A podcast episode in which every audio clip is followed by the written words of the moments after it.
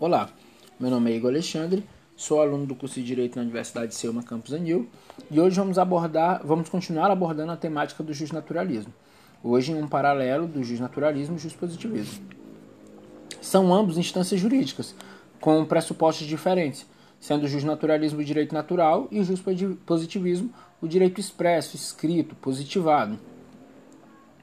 É, de acordo com a doutrina justnaturalista a ser observada, Existem diferentes explicações sobre a origem do ponto de vista de, da natureza do justnaturalismo, como, por exemplo, o justnaturalismo teológico, que coloca Deus como o centro de tudo. Em outras palavras, o teocentrismo, Deus é o centro de tudo.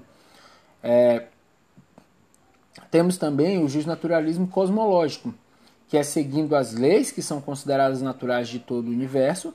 Essa corrente foi vigente durante boa parte da antiguidade clássica. É, o justnaturalismo racionalista. O que, que é esse?